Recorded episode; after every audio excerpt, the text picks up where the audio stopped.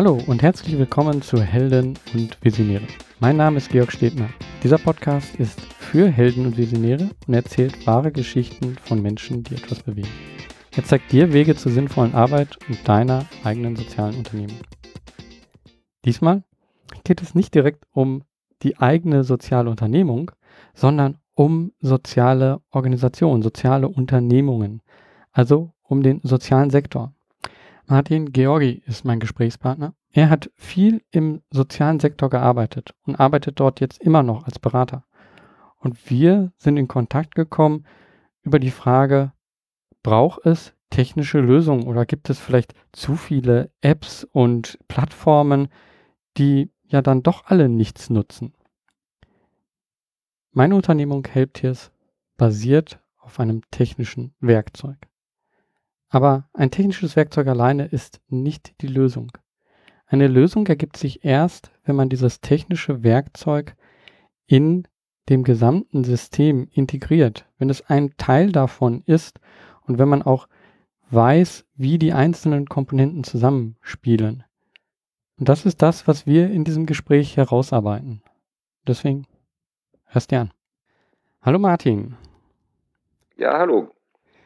Ja, Martin, äh, Martin Georgi ist jetzt hier mit mir ähm, bei, in diesem Podcast und du bist kein Sozialunternehmer ähm, und du kommst äh, aus dem dritten Sektor im Endeffekt. Und ich dachte, äh, wir sind so zusammengekommen durch ein anderes Format, ähm, wo du auch ähm, etwas gesagt hast zu zu Apps und äh, Internetseiten ähm, und Sozialunternehmen und du warst da sehr kritisch. Was das genau ist, können wir gleich nochmal drauf eingehen. Aber das war so für mich der Punkt, so, ja, wir sollten mal miteinander sprechen.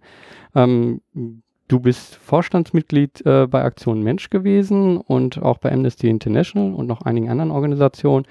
Ähm, also ja, beheimatet im dritten Sektor, würde ich jetzt mal so sagen. Ähm, ja, vielleicht kannst du dich noch mal kurz vorstellen und ähm, ein bisschen Licht auf dich als Person geben. Ja, gerne. Also in den sozialen Sektor bin ich durch äh, persönliches Engagement gekommen, eigentlich schon während der Schul- und äh, Studienzeit. Ähm, ich habe das dann nach dem Studium, äh, ich habe übrigens Griechisch und Latein studiert und auch äh, Dolmetscher Englisch, Deutsch. Das sind also hervorragende Voraussetzungen für die Arbeit im sozialen Sektor. Sage ich auch gleich noch warum ähm, habe ich dann äh, über das Engagement zu ersten Aufgaben und Jobs gefunden und äh, bin dann eigentlich äh, immer in dem sozialen Direktorbereich äh, tätig gewesen, äh, meist in leitenden Funktionen, äh, zuerst bei kleineren und dann später bei größeren Organisationen. Ähm, ich sage deswegen, dass Griechisch und Latein ganz hilfreich ist, weil das, glaube ich, gibt einen, einen breiten Hintergrund äh, auch zu schwierigen Themen und zu schwierigen Sprachen. Und wenn Leute äh, erstmal was scheinbar Unverständliches erzählen. Und das Dolmetschen hilft immer, weil äh, manchmal hat man den Eindruck, dass sich Menschen nicht verstehen. Sie reden zwar miteinander, das ist insbesondere zwischen der Technik und äh, den Programmabteilungen oder den ähm, Kommunikationsleitern oft der Fall, die meinen, sich gegenseitig zu verstehen, aber sprechen doch verschiedene Sprachen und da muss man manchmal dolmetschen zwischen den hm. beiden. Ja, das äh, kenne ich auch. Äh, ja, ich äh, kommuniziere gleichzeitig mit einem Entwickler und dann mit der sozialen Organisation und ja, bin da auch genau der Vermittler. Also von daher mhm. kann ich mhm. das gut nachvollziehen. Ähm, und ja, in, in, den, ähm, in den sozialen Sektor hat es dich dann direkt nach dem Studium ähm, gezogen? Gab es irgendwie. Ja, wie gesagt, so schon in, innerhalb der Studienzeit bin ja. ich da eigentlich schon reingegangen und habe dann über, auch durch, dadurch, dass ich da auch dann schon äh, verantwortliche Rollen in, in ehrenamtlicher Arbeit äh, hatte, also auch zum Beispiel äh, in, in einem ehrenamtlichen Vorstand schon tätig war während meiner Studienzeit, äh, bin ich dann sozusagen nahtlos dann nach dem Studium in, äh, in auch die soziale Arbeit geraten und bin da eigentlich zeitlebens geblieben, ähm, also in, in, in der hauptamtlichen Tätigkeit und bin jetzt seit einigen Jahren als Berater tätig, freiberuflich und berate Organisationen jetzt aufgrund meiner Erfahrung bei ihren Strategie- und Kommunikationsfragen, aber auch äh, Fundraising und äh, Organisationsentwicklung. Mhm mich, mich würde erst noch mal so ein bisschen so der, der Anfang äh, interessieren. Mhm. So der, der Schritt dann im, also man, man sieht ja immer so, okay, es gibt zum einen die Wirtschaft und zum anderen den Sozialbereich, sag ich mal. Das ist oft so Konkurrenzdenken äh, so gedacht. Ähm, oder eben äh, ganz anders, also das ist ganz anderes, äh, ist was ganz anderes. ist das wirklich so? Ähm, hast du das Gefühl, dass das einfach nur ein falsches Bild ist von außen? Oder ähm, ja, was ist deine Meinung dazu? Unterschied sozialer Bereich und Wirtschaft? Ich glaube, dass das äh, natürlich sich sehr stark überschneidet äh, inzwischen auch, weil viele soziale Unternehmen ja durchaus auch äh, wirtschaftliche Größen darstellen und, und viele Wirtschaftsunternehmen erkannt haben, dass sie auch im sozialen Bereich was tun müssen äh, oder sollten. Äh, also insofern gibt es da zunehmend Überschneidungen, auch eine stärkere Durchlässigkeit zum Teil beim, beim Personal, obwohl das immer noch sehr wenig ausgeprägt ist. Nee, ich glaube, es sind schon so ähm, Richtungsentscheidungen. Ähm, ich hatte zum Beispiel in meiner ähm, Studienzeit die Möglichkeit, äh, weil ich ja, wie gesagt, auch eine Ausbildung dann hatte als Dolmetscher. Ich hätte die Möglichkeit gehabt, äh, zu übersetzen äh, für U-Boot Konstruktionen für Argentinien, die aber gerade wegen Folter ja stark unter Druck standen. Und das wäre ein konkreter Job gewesen, wo ich hätte Geld verdienen können. Und das habe ich dann nicht gemacht, weil ich das irgendwie nicht verantworten konnte und habe stattdessen mich lieber für inhaltliche Fragen, also Frieden, Gerechtigkeit äh, und äh, auch durchaus Umweltthemen dann engagiert. Das fand ich, das war das, was mich getrieben hat. Äh, und das habe ich gerne gemacht. Hm. Ist, ist die Arbeit dann ähm, damit auch von Anfang an erfüllender gewesen? Hattest du das Gefühl, dass dadurch äh, mehr Sinn in deiner Arbeit lag? Das mehr weiß ich nicht, weil ich den Vergleich ja nicht habe. Ich habe ich hab für mich äh, hat es Sinn gemacht und ich kann jetzt nicht für andere Leute sprechen. Ich denke, es gibt auch durchaus Leute, die in der, in der Wirtschaft ihre Erfüllung finden oder dann zumindest äh, in ihrer Freizeit dann das kompensieren, indem sie dann mit dem in der Wirtschaft erworbenen Geld dann was Gutes tun.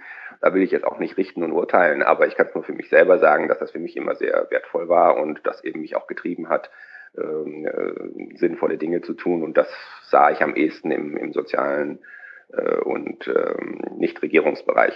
Mhm. Siehst du da momentan so eine Änderung in der Entwicklung bei den sozialen Organisationen ähm, durch zum Beispiel Digitalisierung, Social Media ähm, und ja auch die gesellschaftliche Entwicklung, die sich jetzt gerade ja, gefühlt ähm, nochmal extrem ähm, ja, Extrempunkte anfährt. Ähm, hast du jetzt zum Bereich Digitalisierung, hast du das Gefühl, da ändert sich viel im sozialen Sektor?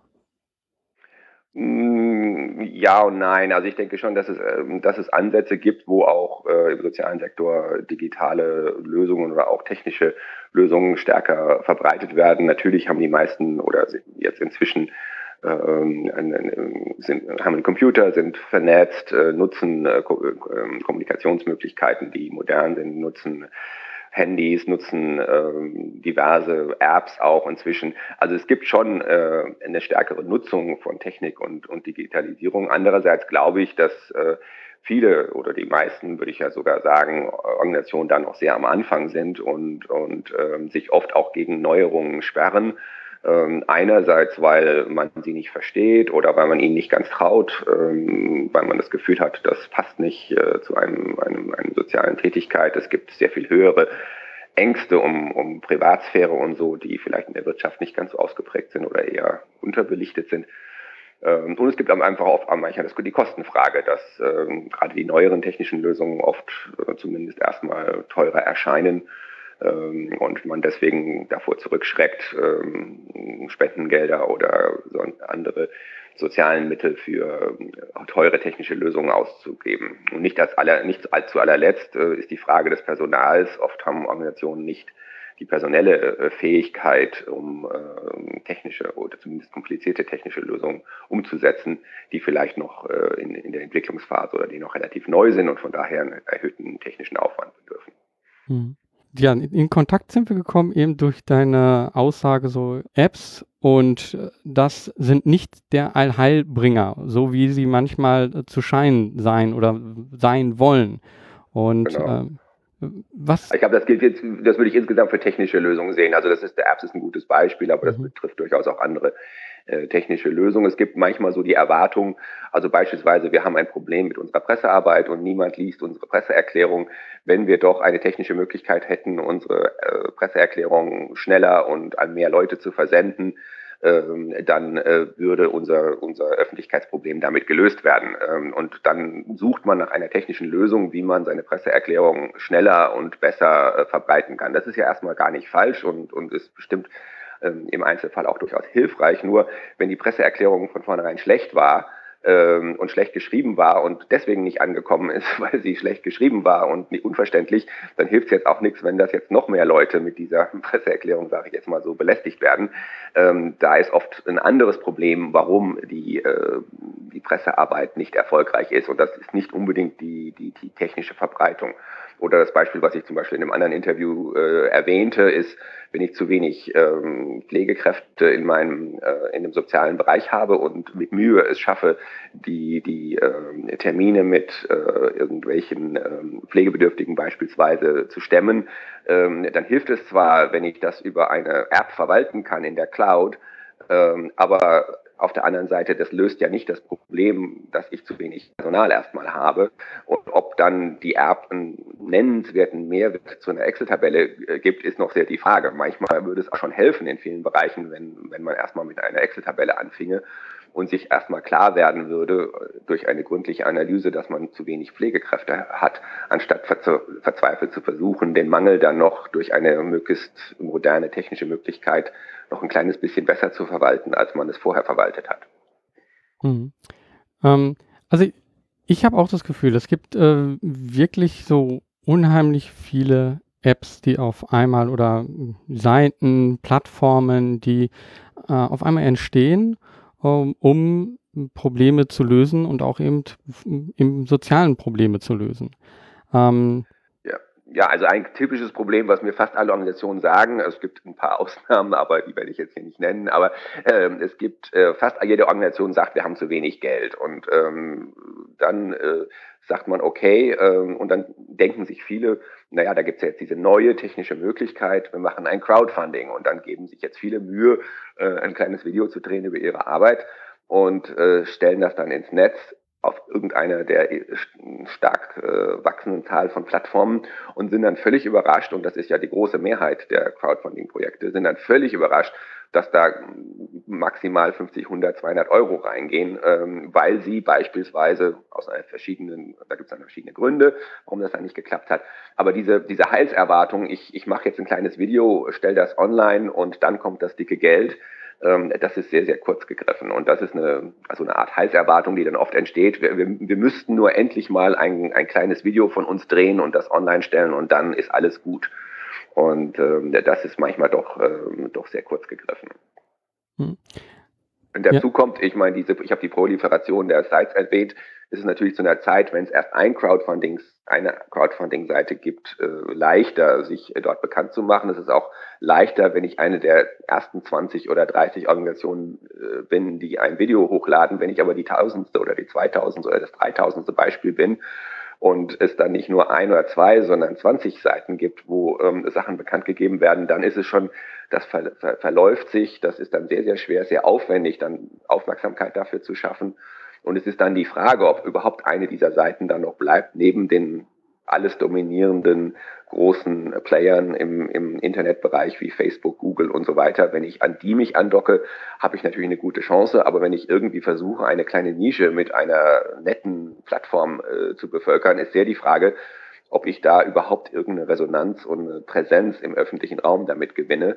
Ich mag vielleicht für meine internen Abläufe da was besser strukturieren zu können, aber es ist sehr die Frage, ob das eine, eine Massenwirksamkeit erreicht, um dann wirklich erhebliche Mengen beispielsweise an Geldern oder auch, sage ich mal, Freiwillige zu gewinnen und so weiter. Ja, ich, ich glaube, die, die technische Lösung, von der du jetzt gerade auch sprichst, ähm, die wird immer alleine gekapselt gesehen. So hattest du das gerade auch gesagt. Ähm, ja, ja, genau. Äh, dass man, okay, wir brauchen nur etwas, um schneller Presse zu machen. Ähm, zum Beispiel. Ja. Aber ich glaube, der, der Weg dorthin, also äh, zum Beispiel über Storytelling zu erklären, äh, was ist man eigentlich und die ganze Zeit ähm, ein, eine Gemeinschaft aufzubauen im äh, schönen englischen Community. Äh, und dann merkt man schon, aha, Community-Aufbau und dann kommt äh, Social Media. Ähm, ich glaube, das wird dann gar nicht gesehen, dass das, ähm, dass das aber irgendwo zusammengehört. Also man kann nicht einfach nur das Tool nutzen, ohne die Mechanismen innerhalb äh, dieses Ökosystems zu nutzen. Ja, also ich glaube, das ist richtig. Also dass, ähm, dass diese, diese, diese, diese Herangehensweise, der Aufbau der Community und so weiter, das ist bestimmt richtig. Ich würde einen Schritt vorher noch ansetzen. Ich glaube, es geht sehr, sehr viel darum, was ist eigentlich das, was ich wirklich mache. Und ich kann, ich kann zwar viel Storytelling machen, aber wenn es eine, eine schlechte Story ist oder eine nicht zu Ende gedachte Story, dann wird die auch nicht dadurch besser, dass ich die einer Community erzähle. Das ist so mein Ansatz. Und ich denke, dass man erstmal gucken muss, was ist wirklich mein Projekt, wofür steht das Projekt, wodurch bin ich wirklich einzigartig, wodurch unterscheide ich mich auch von anderen was kann ich besser als andere und was sollte ich aber vielleicht auch besser mit anderen zusammen machen, anstatt zu versuchen, das alleine zu machen. Und da sind, glaube ich, die, die Kernfragen, die oft Organisationen sich nicht gerne stellen, weil natürlich jeder meint, sein Projekt ist einmalig, ist es meistens nicht. Jeder meint, sein Projekt wäre äh, völlig besser als andere, ist es nicht unbedingt. Ne? Ähm, jeder meint, ähm, jeder in, der, in dem Verein könnte das Projekt gut erzählen stimmt so nicht. Mhm. Ähm, jeder meint, äh, jeder könnte eine Videokamera hochhalten und damit entsteht ein schöner Videofilm. Stimmt so nicht. Also, na, also das sind alles diese Punkte, die man, die man vielleicht erstmal hinterfragen sollte und sagen könnte, ne, wofür stehen wir, was machen wir, mit wem machen wir das, vielleicht auch gegen wen machen wir das. Ähm, machen wir das gut? Haben wir dafür irgendeinen Hinweis, dass das, was wir wirklich machen, auch gut ist, außer dass wir selber das toll finden? Gibt es da irgendjemand von außen, der das vielleicht glaubwürdiger noch sagen kann als wir selber? Also das sind so Grundfragen. Und dann ist die zweite Frage bei der Entwicklung jetzt auch dieser technischen Möglichkeiten. Und das war auch ein Punkt, den ich ähm, in einem anderen Interview nochmal erwähnt hatte, ist die Frage, wie entwickelt sich eigentlich so eine Lösung, ob das jetzt eine App ist oder eine andere technische Lösung, entwickelt die jemand für mich, der, sag ich mal, angeflogen kommt aus einem anderen Land ähm, ob das jetzt Silicon Valley ist, jemand, der nach, äh, nach Mönchengladbach äh, fliegt, um dort was zu entwickeln, oder ob das jemand ist von Mönchengladbach, der ähm, nach Nairobi fliegt ähm, und meint, er könnte dort einfach auf äh, landen und dann meinen, ich liefere dir jetzt eine äh, tolle technische Lösung, weil ich habe, ich kenne das ja alles, wie das läuft und mache das jetzt für dich. Nein, ich finde es wichtig, dass das dann im Prozess mit den Leuten vor Ort entsteht und dass die Leute vor Ort gemeinsam schauen, was können wir brauchen, was können wir nicht brauchen und was können wir später auch bedienen. Das macht ja keinen Sinn, dass ich eine technische Lösung dann kriege, die später in meiner kleinen, äh, in meinem kleinen Verein gibt es dann keinen, der, äh, der weiß, wie äh, Social Media funktioniert. Ich finde zwar Social Media wichtig und mache dann auch meine Stories, aber ich schaffe es dann hinterher nicht, äh, meine, meine Facebook-Seite zu verwalten. Dann sollte ich das vielleicht lieber sein lassen. Hm. Ja, also ich glaube, das ist wirklich ein wichtiger Punkt, deswegen würde ich den gerne nochmal wiederholen. Also es ist ein Unterschied, ob man für jemand äh, eine App einfach macht und sagt, so hier ist sie, oder ob genau. man sie mit jemand macht und einfach sieht, oh Moment, das benutzt du ja ganz anders als gedacht, äh, oh, du hast ja hier ganz andere Schwierigkeiten, ähm, äh, du arbeitest ja ganz anders, als äh, ich das erwartet habe. Mhm. Und ähm, das ist ein großer Unterschied und ja, der wird oft nicht gesehen, ja. Ähm, das, und zu der App gehört noch dazu, ich meine, die, zu der App-Lösung gehört ja natürlich dazu, habe ich die gesamte Infrastruktur und das stelle ich selbst bei kleinen Vereinen in Deutschland und das ist natürlich auch, äh, weil es geht ja dann auch nicht nur um Deutschland vielleicht, sondern auch um andere Länder, ähm, ist es wenn wirklich so, dass alle dann diese entsprechenden technischen Geräte haben, die dann diese möglich, also, also auch die Bandbreite zum Beispiel, die WLAN-Verbindung und so weiter, äh, hm. ist das alles vorhanden, sodass diese App oder diese technische Lösung tatsächlich auch funktionieren kann. Und, und da ist, ist auch schon oft eine, eine, eine Schwelle dann eigentlich, dass man dann merkt, oh Gott, ja, ähm, wir haben jetzt zwar diese tolle neue App oder wir haben diese to tolle neue technische Lösung für unseren Server oder was immer, aber jetzt brauchen wir lauter neue Laptops oder wir brauchen lauter neue iPhones oder so. Damit tue ich natürlich was für die Wirtschaft und kaufe neue Geräte. Aber ob das jetzt der sinnvolle Weg ist, dass ich jetzt praktisch, um die App zu bedienen oder die App zu nutzen oder die technische Lösung zu nutzen, die mir jemand anders empfohlen hat, muss ich jetzt erstmal wieder Hardware kaufen. Das gehört dann auch so dazu, zu den Fragen, die man sich stellen sollte, ähm, ob das äh, wirklich eine sinnvolle Lösung ist oder ob man nicht manchmal auch mit einer einfacheren Lösung, ähm, manchmal sind Probleme auch schon von anderen gelöst worden und man könnte vielleicht diese Lösung dann annehmen, anstatt wieder was Neues, schon wieder was Neues zu entwickeln was ähm, dann mhm. das Ökosystem an Apps zwar bereichert, aber äh, nicht unbedingt äh, eine Lösung des Problems bedeutet. Mhm.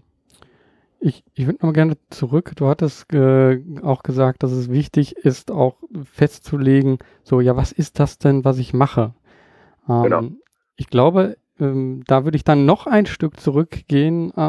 Ähm, oft wird gar nicht mehr gesagt, warum man das überhaupt macht, weil man einfach sagt, okay, wir machen das, ja ist ja klar, warum wir das machen, mm, aber es ist nicht immer so offensichtlich. Also ich glaube, selbst im sozialen Sektor ist es nicht immer ähm, unbedingt sichtlich, äh, ersichtlich. Und ich glaube, das ist wichtig, dass man da anfängt, ähm, denn wenn man aus einem falschen Warum etwas macht, dann ist das, was man, was man macht, auch nicht das Richtige.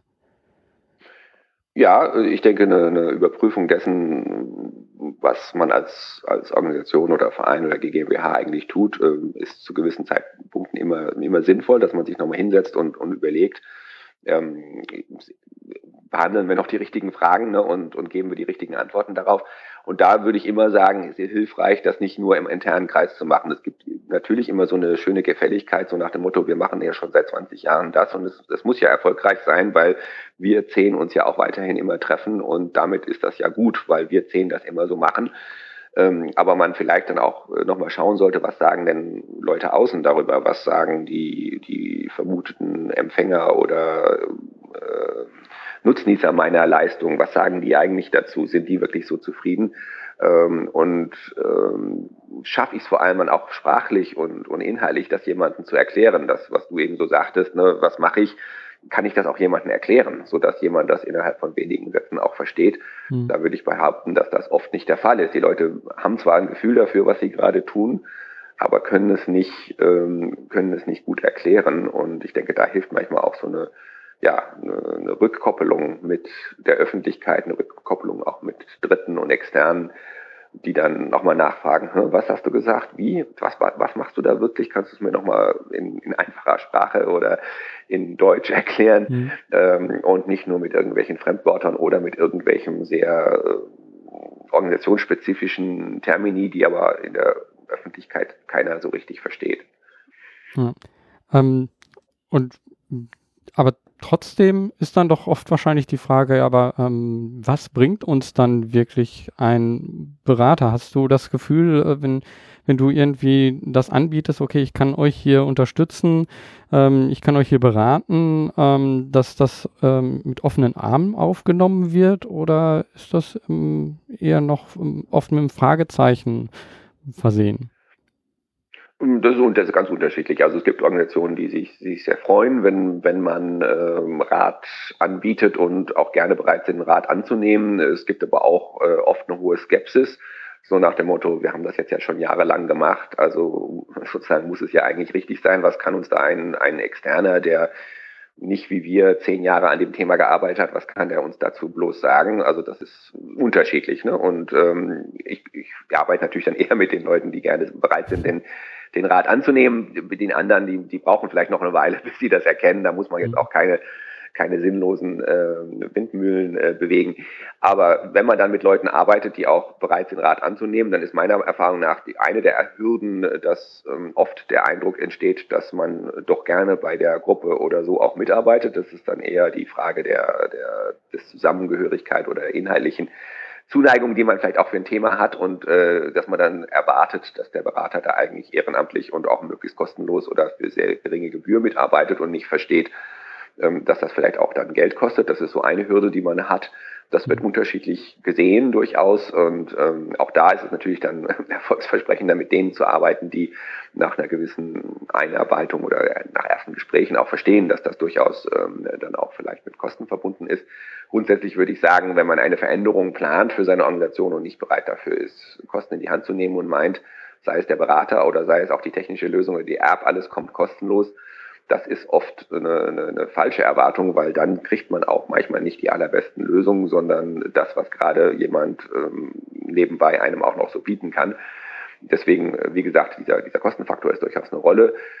Auf der anderen Seite gibt es natürlich auch leider oft die Erfahrung als Berater, dass man ähm, intensiv sich mit äh, Gruppen und, und äh, der Leitung berät und, und, und Sachen bespricht und äh, dann ist natürlich sehr schön, wenn es äh, zu einer positiven Entwicklung und zu, zu Verbesserungen führt.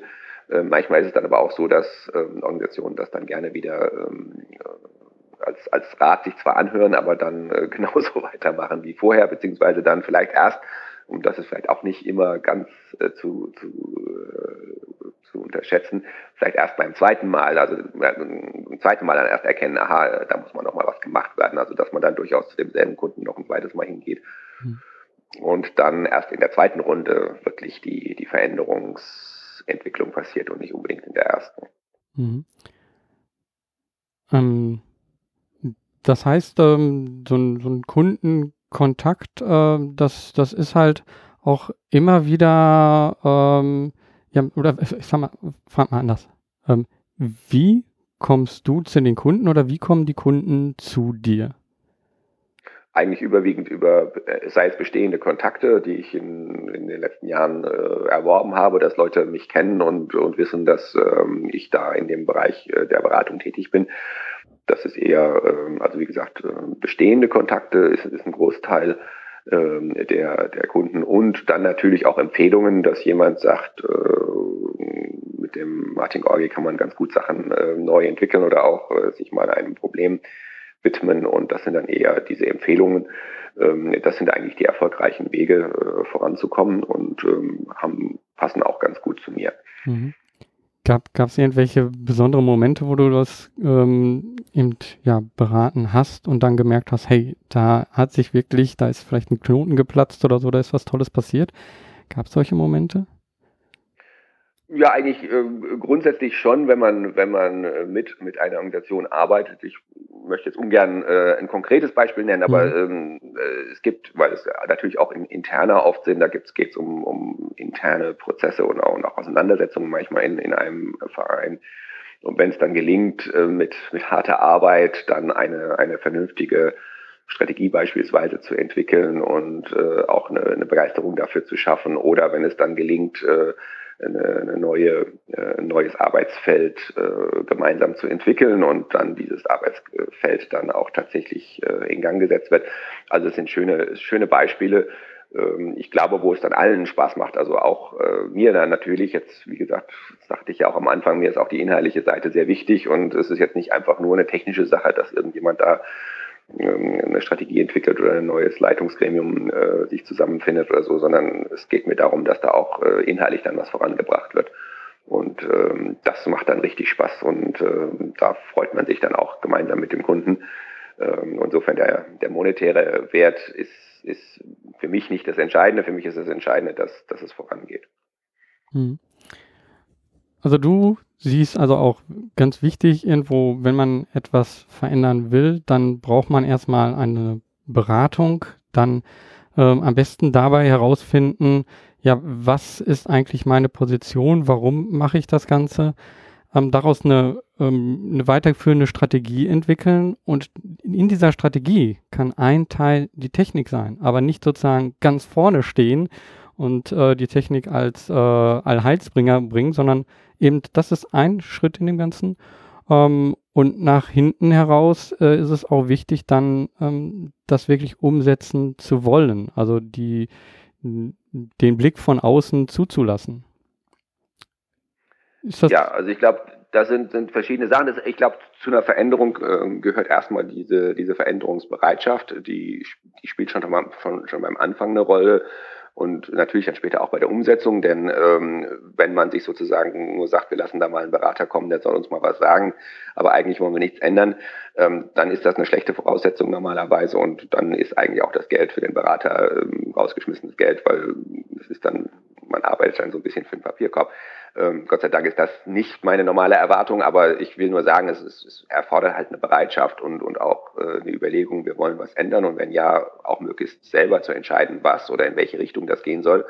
Und da würde ich dann auch sagen, man sollte sich da auch nicht nur auf den Berater äh, stützen. Ich denke, man kann auch eine Veränderung durchaus auch ohne Berater machen, wenn die Organisation äh, in ihrer nicht nur in ihrer Leitung, sondern auch bei ihren äh, maßgeblichen Mitarbeitern und äh, anderen Beteiligten. Das können durchaus Leute sein, die auch ähm, an der Organisation irgendwie nur dranhängen, sei es als, als Sponsoren oder als ähm, Spender oder so. Es, es, es müssen nicht unbedingt nur die Führungskräfte sein. Also wenn sich da eine Gruppe zusammentut, die kreativ arbeitet, dann braucht man vielleicht gar nicht unbedingt den externen Berater. Ähm, was der externe Berater machen kann, ist, ist einen externen Blick und auch einen neutraleren Blick geben, weil oft innerhalb so einem Veränderungsprozess natürlich auch Ängste entstehen, dass ähm, zum Beispiel die eine liebgewonnene Sache vielleicht beerdigt werden könnte oder irgendwas Ungeliebtes jetzt auf einen zusteuert. Und äh, diese Ängste sind natürlich intern oft mit unterschiedlichen Personen und Positionen schon lange besetzt.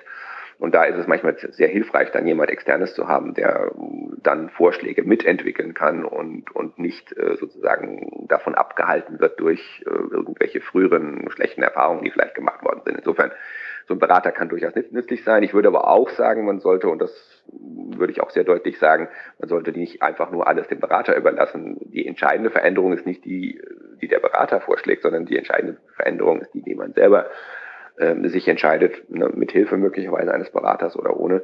Ähm, und das ist dann was Wertvolles. Wenn der Berater was sagt, ähm, ja, schön und gut, aber man muss es ja selber auch erkennen und auch selber als, als seine eigenes ähm, Veränderung äh, annehmen und auch dann tatsächlich auch umsetzen. Der Berater wird die Umsetzung normalerweise nicht äh, machen, sondern die Umsetzung muss die Organisation machen. Der Berater kann dann auch noch eine Rolle spielen. Aber ähm, wie gesagt, da, daran scheitert oft eine, eine Veränderung, dass entweder die Bereitschaft von Anfang an nicht da ist oder dann, wenn Veränderungen anstehen bei der Umsetzung, ähm, das dann verläuft, weil keiner sich wirklich um die Umsetzung kümmert und keiner dann wirklich ähm, dahinter steht. Hm. Und glaub, zur Technik würde ich nur sagen, also das, wie du schon sagtest, ich, ich finde eine technische Veränderung, sei es, dass man eine neue Webseite macht, sei es, dass man äh, neue Social-Media-Kanäle aufmacht, sei es, dass man ähm, irgendwelche neuen Spenden oder anderen Tools nutzt oder dass man eine neue Vereinsverwaltungssoftware entwickelt äh, oder mitnutzt oder was immer. Diese Sachen können, können und sollten auch immer Teil der Überlegungen sein. Ich, ich warne nur davor zu denken, dass ähm, bei uns läuft ja alles prima. Wir brauchen eigentlich nur eine neue Software, dann ist alles geregelt. Das ist meistens, ähm, wenn man wirklich sagt, wir haben ein Problembewusstsein und wollen wirklich was verändern, dann, ähm, dann äh, reicht meistens eine technische Lösung nicht aus, sondern man sollte erst überlegen, was die wirklichen Probleme sind. Andersrum äh, kann es natürlich theoretisch sein, dass in einem Verein wirklich alles perfekt läuft und man muss tatsächlich nur noch eine kleine Anpassung vornehmen. Ja, aber dann wird man keinen größeren Veränderungsprozess brauchen und dann wird man wahrscheinlich auch keinen Berater brauchen. Hm. Ich, ich höre da so ein bisschen auch äh, raus, dass von sozialen Organisationen, glaube ich, immer so dieser Wunsch oder oft der Wunsch da ist, ähm, dass es alles planbar ist, dass man ähm, ja, man lässt sich, man unter, also man lässt sich beraten oder man äh, plant etwas innerhalb äh, neu und macht das dann und äh, dann wird es äh, gut funktionieren. Ich habe so das Gefühl, so dieses einfach mal auszuprobieren, wie, wie kommen wir damit klar, Fehler zuzulassen ähm, und auch ähm, dem Ganzen mm, ja noch persönlicherem äh, Gesicht geben. Ähm, ich glaube, dass da, da wird oft noch, ähm, da sind noch Ängste da. Glaubst du das auch, dass, äh, dass das jetzt vielleicht vor allen Dingen bei größeren, aber auch bei, bei bestehenden Organisationen einfach da äh, eine Angst, vielleicht auch mit dieser Transparenz, die es durch die Digitalisierung gibt, dass da eine Angst ist und deswegen man lieber eigentlich alles vorgeplant haben möchte? Mm, das, das sind, denke ich, zwei verschiedene Sachen. Das eine ist das, was man, äh, diese Erwartung, dass man was Geplantes haben will, ist, äh, das begegnet mir schon, dass Leute sagen, äh, wir haben die und die Situation, beispielsweise wir brauchen mehr Geld was eine der typischen äh, Fragen ist, oder bei uns funktioniert das alles intern nicht so richtig mit den Absprachen.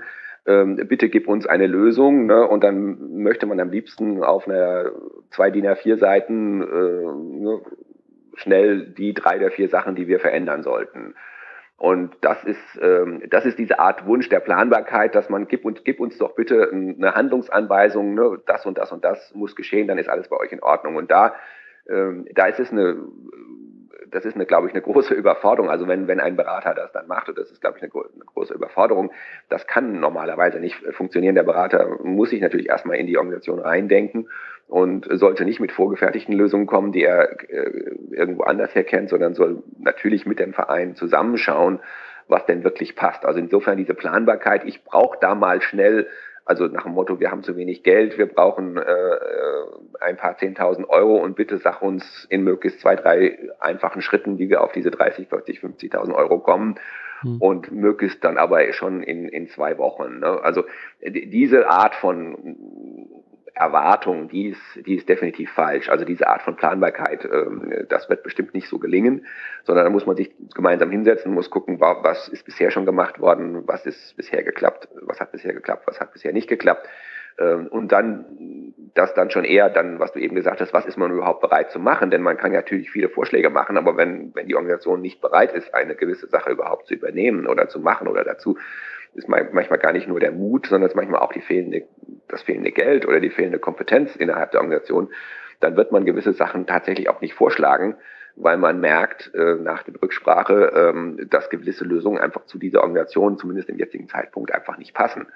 Ähm, das ist richtig. Und es, dieses Ausprobieren, glaube ich, ist, ist nicht unbedingt so die Frage. Und, und ich glaube auch nicht, dass die Digitalisierung automatisch mehr Transparenz bietet. Im Gegenteil, ich habe eher die Erfahrung gemacht, dadurch, dass auch natürlich viele Vorbehalte gibt und auch viel Unverständnis und viele digitale digitale Unkenntnis ist es eher so, dass manchmal zusätzliche digitale Lösungen eher zu noch mehr äh, Intransparenz führen, weil dann keiner mehr versteht, was wirklich Sache ist, oder dann nur noch zwei, drei Leute in der Computerabteilung das dann wirklich durchblicken, oder die ein, zwei Leute, die wirklich die, diese technischen oder sonstigen Fähigkeiten haben. Und viele dann auch abschalten, weil sie sagen, oh, das ist jetzt eine technische Sache, da, da kann ich aber nicht mehr mitreden. Also trans mhm. automatische Transparenz entsteht nicht. Und die Ängste, die entstehen, sind eher äh, das Kontroll der Kontrollverlust tatsächlich, dass man sagt, da gibt es jetzt eine neue Lösung, da sollen jetzt beispielsweise plötzlich Social Media entwickelt werden ich bin es gewohnt, äh, sage ich mal als Vorsitzender, das alles zu kontrollieren, wenn jetzt alle möglichen Leute äh, auf Facebook und, und Twitter posten, dann habe ich das ja alles gar nicht mehr unter Kontrolle. Ne? Also das, äh, das ist schon eine, eine Ängstlichkeit, die entsteht. Ähm, und auch eine Frage äh, eher dann, ähm, das verstehe ich gar nicht mehr. Ne? Und dann ich habe Twitter, sage ich mal, nie verstanden, sagt dann jemand, und deswegen sollte das also auch für meine Organisation nicht genutzt werden. Ähm, oder ähm, wir, wir, haben, wir haben noch nie äh, Online-Gelder eingesammelt und äh, das wird bestimmt bei uns auch nicht klappen, weil unsere Spender sind alle viel zu alt und deswegen fangen wir gar nicht erst an mit, mit, mit Spendensammeln auf, auf elektronischem Weg. Also das, das sind Ängste und Hindernisse, Kontrollverlust, äh, Angst auch überflüssig zu werden. Und äh, das sind so die Ängste, die eher die Leute treiben. Aber das reine Ausprobieren eher weniger, das gibt es natürlich manchmal auch in, in, einer, in einer sehr unbeholfenen Form, dass Organisationen tatsächlich alles Mögliche auf, ausprobieren. Man startet dann mal ein, ein Twitter-Channel und, und schickt äh, fünf oder sechs Tweets, äh, macht dann aber nichts mehr. Man startet irgendwo eine Facebook-Seite, äh, pflegt die nicht, hat dann auch noch irgendwo einen Instagram-Account, von dem keiner mehr das Passwort weiß und so weiter. Also es wird schon mhm. auch sehr viel ausprobiert manchmal und es wird dann nicht nachgehalten und es wird dann vor allem auch nicht abgeschaltet, wenn es nicht funktioniert, sondern es bleibt dann ewig im Netz und das ist dann eher äh, eine Gefahr, dass auch viele tote Apps gibt es ähm, in der Welt, die keiner mehr benutzt und äh, die lieber mal jemand schnell löschen sollte. Ja, ähm, ich glaube, nochmal kurz zurück zu dem, was du gesagt hast, Vorstand ähm, und dass sich halt ähm, ja mehr und mehr auch die ähm, anderen Ebenen einbringen. Ist das ähm, nicht auch eine Frage des Vertrauens unheimlich, dass, dass wir äh, vielleicht in einer Gesellschaft leben, in der wir, ähm, also oder in Organisationen, dass das Vertrauen doch mal ein anderes sein muss, als ähm, es momentan ist. Die, durch die Hierarchie habe ich irgendwo etwas aufgebaut. Ähm, ist das Vertrauen nicht etwas, was mh, ja neu dazukommen muss oder viel stärker sein muss in den Organisationen, um eben diesen, dieses Probieren möglich zu machen? Ähm, also ich glaube, Vertrauen so pauschal, ja, nein, das würde ich nicht sehen. Ich denke, es ist sehr viel Vertrauen da in den sozialen Organisationen. Es gibt, deswegen sind ja auch Leute mit ihrer ganzen, mit ihrem ganzen Leben oft in, in Organisationen äh, tätig, weil, weil da ein hohes gegenseitiges Vertrauen, eine hohe Wertschätzung auch da ist. Ähm, das ist eben gefühlt äh, für viele Leute, die das machen, auch höher ähm, als im, in, in der Wirtschaft, wo man alle zwei, drei Jahre seinen Job wechseln muss und diverse ähm, der Druck auf den Arbeitsplatz ähm, gefühlt zumindest äh, höher ist. Das wächst natürlich jetzt auch im sozialen Bereich an.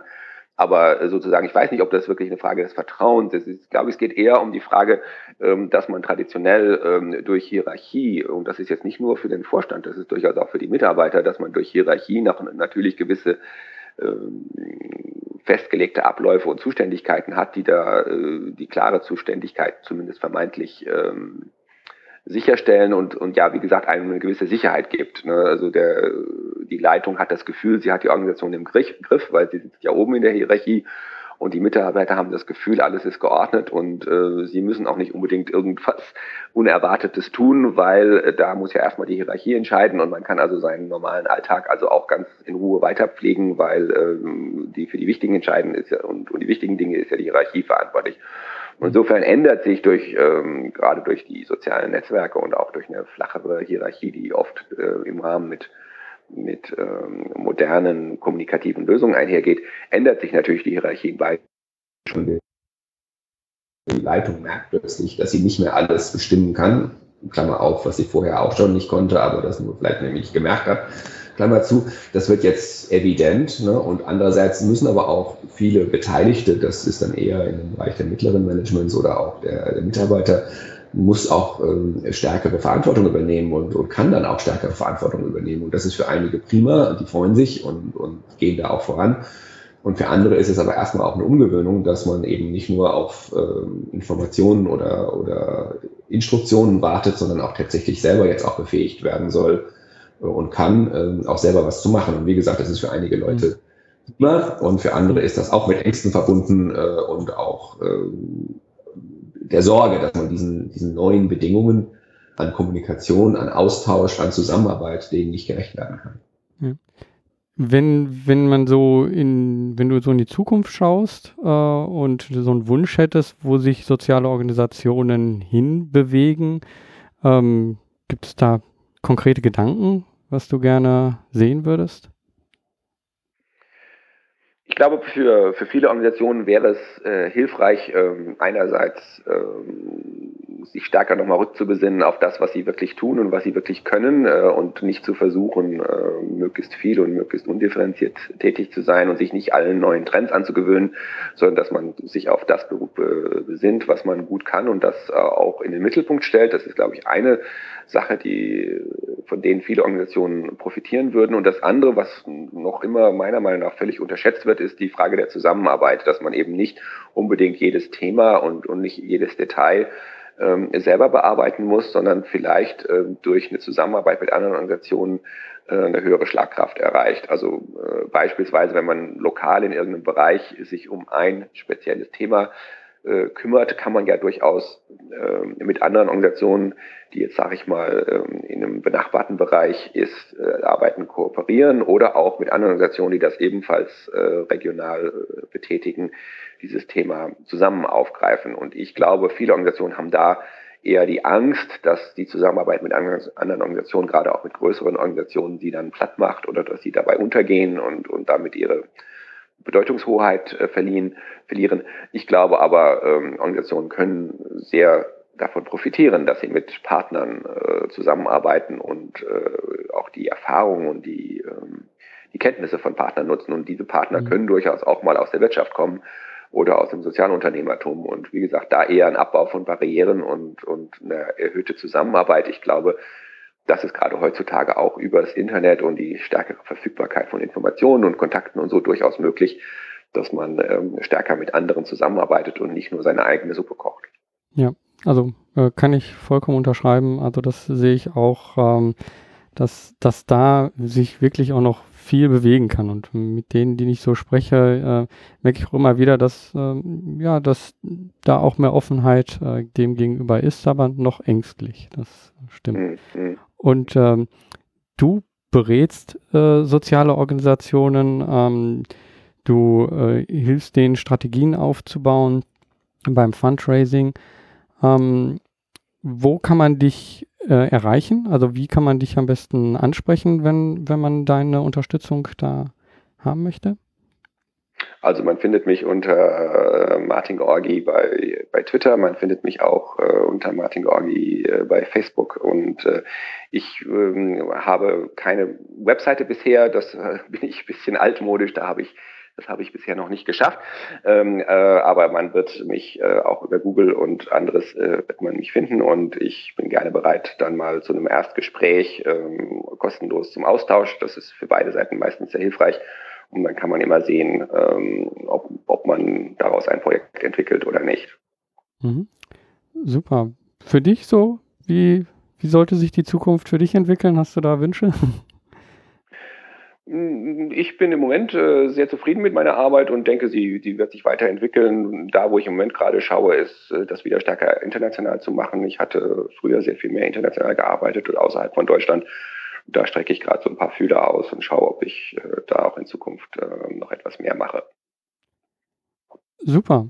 Also ich muss sagen, ich fand es jetzt sehr interessant. Wir haben uns jetzt hier nicht direkt gefetzt, weil wir doch, glaube ich, schon ähnlich denken über Technik mhm. äh, und so. Ähm, aber ich glaube, das ist wichtig äh, und das fand ich jetzt äh, gut, dass wir das so ein bisschen rausgearbeitet haben. Also Technik alleine ist nicht die Lösung, sondern es gehören halt diese vielen Schritte dazu, was da drum mhm. gehört, um im Endeffekt ähm, ja wirklich einen Vorteil aus der Technik zu ziehen und nicht die Technik da zu haben, weil sie halt da ist.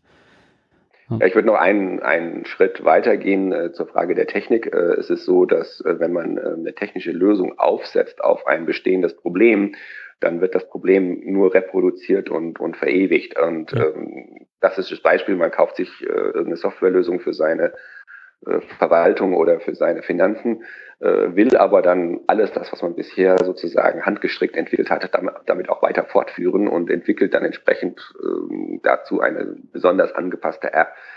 Ähm, das birgt die Gefahr, dass man, wie gesagt, Fehler und, und, und äh, Probleme, die man selbstständig für sich entwickelt hat, dann einfach auch nur fortführt. Anstatt zu überlegen, also den, den Einsatz von Technik als Chance zu sehen, auch seine Prozesse und seine äh, seine Abläufe und Zuständigkeiten und so weiter auch nochmal in Frage zu stellen. Ähm, und es ist natürlich bequemer zu sagen, wir lassen alles, wie es ist und führen nur eine neue Technik ein. Mhm. Gut ist es mit der neuen Technik, wenn man damit auch, wie gesagt, äh, das als Veränderungsprozess sieht und auch etwas an den Strukturen und Abläufen ändert. Ja. Und das geschieht leider manchmal nicht.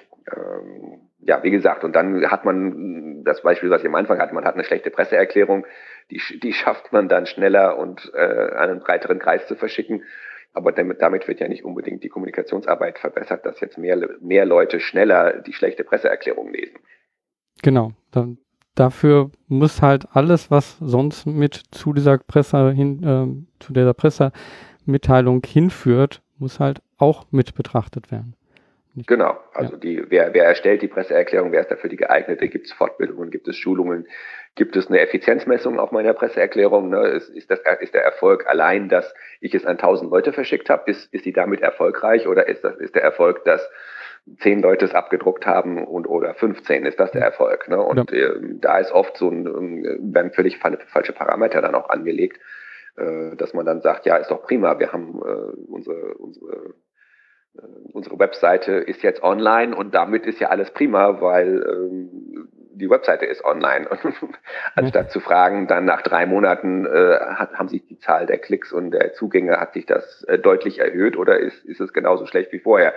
Dann hat mir die neue Webseite vielleicht gar nichts gebracht. Die sieht vielleicht schicker aus und ähm, hat vielleicht ein paar neue, neue technische Spielereien, aber äh, es bringt ja dann nichts, wenn nicht mehr Leute intensiver auf der Seite sind als vorher. Ja, oder brauche ich überhaupt die Pressemitteilung oder die Webseite oder ähm, das ist ein ganz schwieriges Thema. Also das, das ist eigentlich in der Beratung fast das Schwierigste. Die Leute sagen, ich brauche eine neue Webseite. Das, den Fall habe ich aktuell sogar mit einer Organisation, die, die mir mich gebeten hat um ein paar Hinweise, wie sie ihre Webseite verbessert. Und ich habe mir die Sachen kurz angeguckt und auch wie sie kommunizieren. Ich habe gesagt, ihr braucht keine neue Webseite. Die Webseite ist zwar jetzt nicht toll, aber die Basisinformationen alles sind gar nicht so schlecht. Da kann man ein bisschen ein Facelift machen. Was ihr braucht, ist äh, eine konsequentere äh, Social Media Policy und, und äh, eine klarere Kommunikation auf Facebook und Twitter, ja. weil das ist sehr ungeordnet.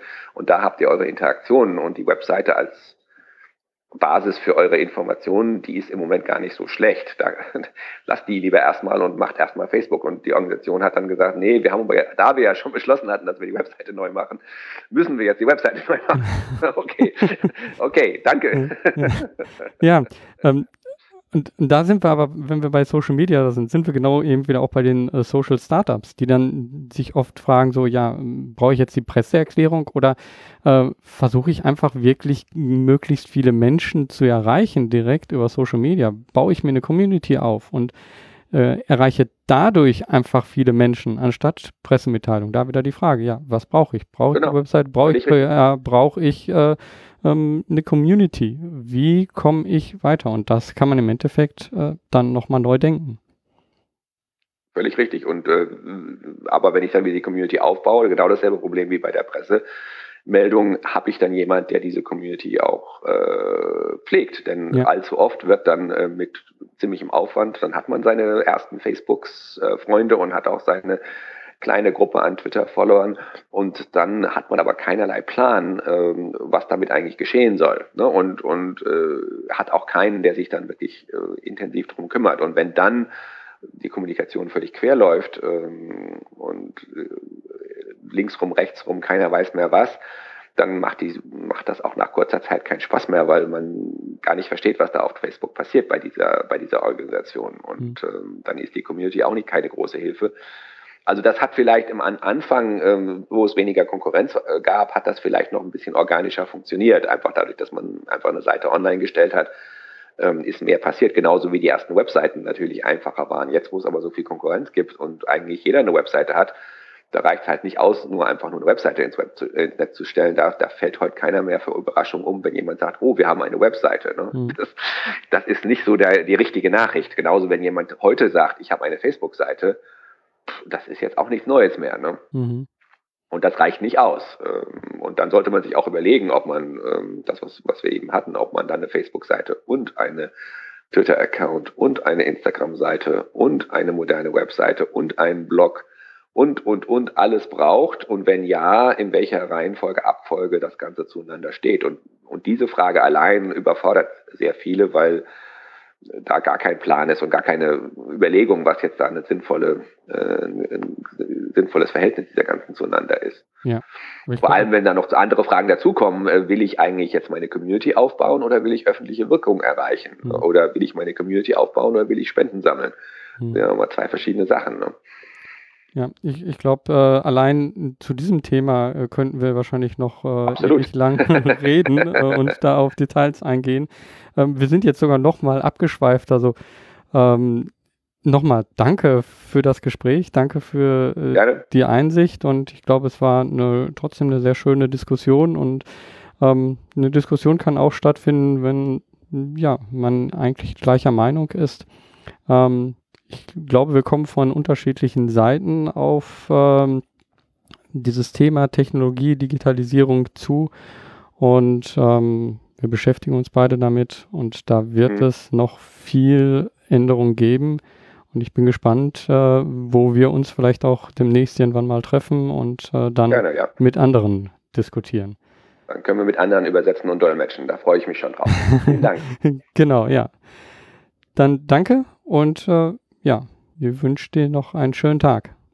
Danke, ja, wiederhören. Ich glaube, dieses Gespräch ist eine gute Basis für eine weitere Diskussion. Bei den sozialen Organisationen wird sich in den nächsten Jahren noch viel ändern durch Digitalisierung, durch Technologie und nicht nur dort, in der gesamten Gesellschaft. Wir müssen dieses Thema irgendwie angehen. Aber ganz klar und wichtig, Technologie ist ein Werkzeug. Es ist nicht die Lösung. Wenn man Technologie wirklich gut nutzen will, wenn man ein Werkzeug gut nutzen will, dann muss man wissen, warum nutze ich es? Und was mache ich damit? Und was will ich damit erreichen? Und ein Werkzeug, das bringt Änderung. Damit muss man auch die Bereitschaft haben, etwas zu ändern. Weil sonst kann ich dieses Werkzeug einfach liegen lassen und ich brauche es nicht zu benutzen und ich mache einfach so weiter, wie alles ist. Martin und ich stimmen dabei überein, dass durch die Digitalisierung sich vieles in Organisationen verändern wird. Und es ist wichtig, diese Ängste, die dabei auftreten, zu benennen und zuzulassen. Und das Vertrauen hilft dabei. Dies kann auch zu neuen Strukturen führen. Ich glaube, dass wir dem gegenüber offen sein müssen. Weil genau das ist so eine Änderung. Und das ist eine Änderung, die mit der Digitalisierung schon in die Gesellschaft gekommen ist. Dass ich diesen Podcast machen kann, dass ich zu Menschen einfach sprechen kann. Ja, dadurch hat sich etwas ermöglicht, dass jeder das kann. Jeder kann eine Stimme haben. Und damit müssen soziale Organisationen auch umgehen. Martins Wunsch für die Zukunft sozialer Organisationen unterstütze ich. Sie sollten sich mehr auf das konzentrieren, was sie besonders gut können. Und gleichzeitig die Zusammenarbeit suchen mit sozialen Organisationen in ihrem Bereich, aber auch mit Unternehmen. Und ich glaube, durch diese Zusammenarbeit, durch diese Gemeinschaft können wir alle zusammen noch viel mehr erreichen. Und dabei müssen wir auch Ängste ablegen. Die Angst, ja, wie ihr gesagt hatte, übernommen zu werden, überrannt zu werden, nur jemand Kleines zu sein. Ich glaube, diese Angst hat jeder irgendwo. Also ich bin auch eine kleine Organisation noch. Ich bin klein, ein kleines Unternehmen.